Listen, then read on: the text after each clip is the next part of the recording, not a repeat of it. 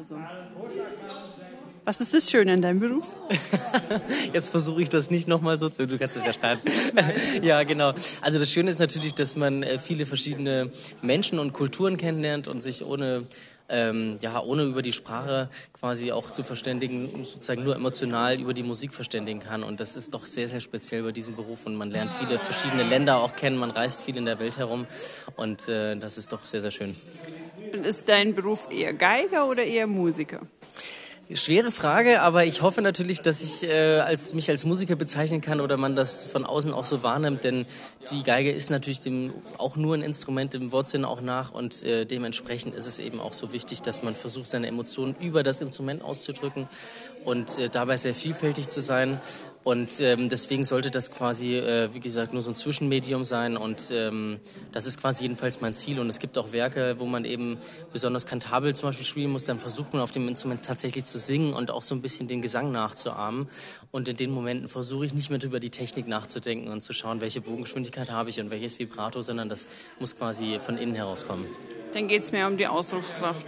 Ja, definitiv. Das ist jedenfalls das Ziel. Aber meistens sind auch so die Konzerte am besten, wenn man gar nicht mehr über diese ganzen anderen Dinge, äh, sag mal, Fingersätze und welche technischen Dinge ja nachdenken muss, sondern wenn man wirklich drin ist und das Gefühl hat, man, man genießt diesen Moment und man äh, versucht, diese Musik dementsprechend auszudrücken, wie man das eben empfindet. Singst du dann auch gern? Ich mache das tatsächlich zu Hause. Also nicht, äh, ich singe nicht im Chor oder so. Das macht mir nicht ganz so viel Spaß. Aber äh, was ich mache auch mit meinen Studierenden ist, dass die eben ganz oft und ich auch selbst zu Hause beim Üben mir das vorsinge, äh, um einfach einen Eindruck zu haben, was ich denn eigentlich haben will, weil das meiner Meinung nach das Natürlichste ist. Und oftmals merkt man dann einfach, was man für Ecken und Kanten manchmal im Spiel hat, ähm, wenn das einfach nicht so ganz ähm, ja, natürlich abläuft im, im Bewegungsablauf, aber auch von der Phrasierung her. Dann ist aber der Gesang eigentlich ja der Begleiter vom Instrument. Und dein Ursprung ähm, vom musikalischen Werdegang ist tatsächlich das Instrument. Ja, schon. Ich muss allerdings dazu sagen, ich war auch in meiner äh, Kindheit sozusagen, nachdem ich Blockflöte lernen musste und Co., da musste wahrscheinlich jeder in der Kindheit durch, ähm, war ich auch in einem im Chor, den meine Eltern auch geleitet haben. Also meine Eltern sind beide Sänger und Chorleiter. Und ähm, ja, dann kam ich so ein bisschen in, in, die Richtung Musik und mir hat das immer viel, viel Freude bereitet, dann damals schon und äh, dann wurde es immer besser. Mhm. Über deinen Bruder hast du dann die Geige für dich entdeckt und irgendwann war klar, okay, das ist es, das bleibt. Ja, genau. Also mein Bruder hat sich im Alter von sieben, acht Jahren entschlossen, ein Instrument zu lernen, wollte zunächst Kontrabass lernen und meine Eltern haben ihn dann doch zur Geige beredet, auch weil das so kompliziert ist mit dem Transport und Co. Und der ist eben zwei Jahre älter und ähm, spielt inzwischen im Konzerthausorchester Berlin auch. Und ähm, ja, da war ich immer bei den Unterrichtsstunden in der Musikschule in Fulda dann vor Ort und habe da aufgepasst und zugehört und dann habe mich das irgendwie ja, so mitgenommen und dass ich das irgendwie auch machen wollte. Deswegen könnte ich mir vorstellen, dass ich heute wahrscheinlich irgendwie Trompete, Posaune oder irgendwas anderes spielen würde, wenn er sich anders entschlossen hätte. Das Gesangliche an der Trompete gibt es ja auch bei manchen Musikern. Heutzutage ja. wird das ja in, von der Presse auch so beschrieben. Das ist auch eine schöne Qualität. Also wenn man von außen feststellen kann, es erinnert mich an Gesang, an eine Orgel oder ja. diese Zuschreibungen. Wobei wir natürlich als Außenstehende immer nur Dritte sind.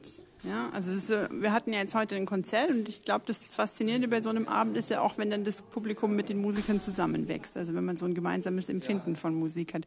Wie ist es für euch auf der Bühne oben? Ja, so ist es eigentlich für uns auch. Also es schmilzt dann natürlich ineinander über und man versucht natürlich immer spontan zu sein und verschiedene äh, Ideen, die vielleicht auf der Bühne kommen, auch aufzunehmen. Also gerade wenn jetzt meine zwei Kolleginnen und Kollegen also auf der Bühne sich entschließen, einen, einen, einen Takt ein bisschen langsamer zu spielen und ich spiele danach dieselbe Phrase, dann versuche ich das vielleicht aufzunehmen, vielleicht auch äh, zu kontern quasi, indem ich dann das doch ein bisschen mehr nehme und, und so entsteht was ganz Spezielles, ja. Und ähm, das ist das Tolle in der Kammermusik, dass man, oder allgemein in der Musik, dass man jetzt nicht nur einen Weg hat, der nach Rom führt, sondern eigentlich viele, die alles Sinn ergeben und man kann sozusagen da schwelgen und versuchen eben damit zu fließen. Mhm. Das Schwelgen, ja, ist eigentlich schön. Also wenn das gelingt, ich finde es wunderbar. Wo geht's hin? Wo schwelgen wir in zehn Jahren?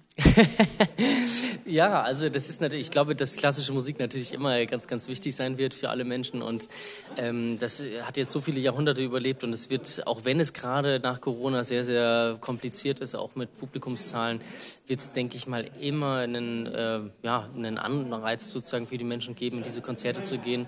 Und man kennt das ja auch, ähm, dass man ergriffen ist von Musik. Also sei es, wenn man selbst wenn man nie im klassischen Konzert war, Filmmusik kennt und dann Gänsehaut bekommt in den Momenten. Wenn man dieselbe Szene allerdings hören würde ohne diese Musik, wäre das nur nicht mal halb so schön, würde ich behaupten. Und äh, das zeigt doch, dass wir Menschen doch von Musik irgendwie innerlich äh, angegriffen werden oder ähm, berührt werden auch. Und deswegen ist es äh, für uns natürlich auch wichtig, dass wir das mit anderen teilen können und dass wir möglichst viele Menschen mit diesem Feuer entfachen quasi. Also du in zehn Jahren wäre eigentlich genau das wie jetzt, nur intensiver, in Ruhe, in Muße?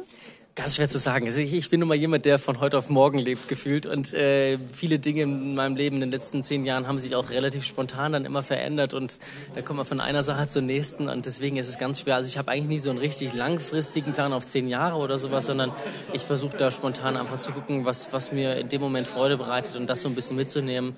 Und deswegen habe ich auch in der Vergangenheit eigentlich äh, ja, alles quasi gemacht, auch an Werken gelernt, einfach um mich nicht zu früh zu beschränken auf ein gewisses Repertoire oder so, sondern einfach überall äh, ja, so seinen Spaß dran zu finden. Ja. Dann schauen wir mal in zehn Jahren, genau. kommst du einfach wieder und wir sprechen uns wieder. Vielen Dank dir. Ja, danke auch.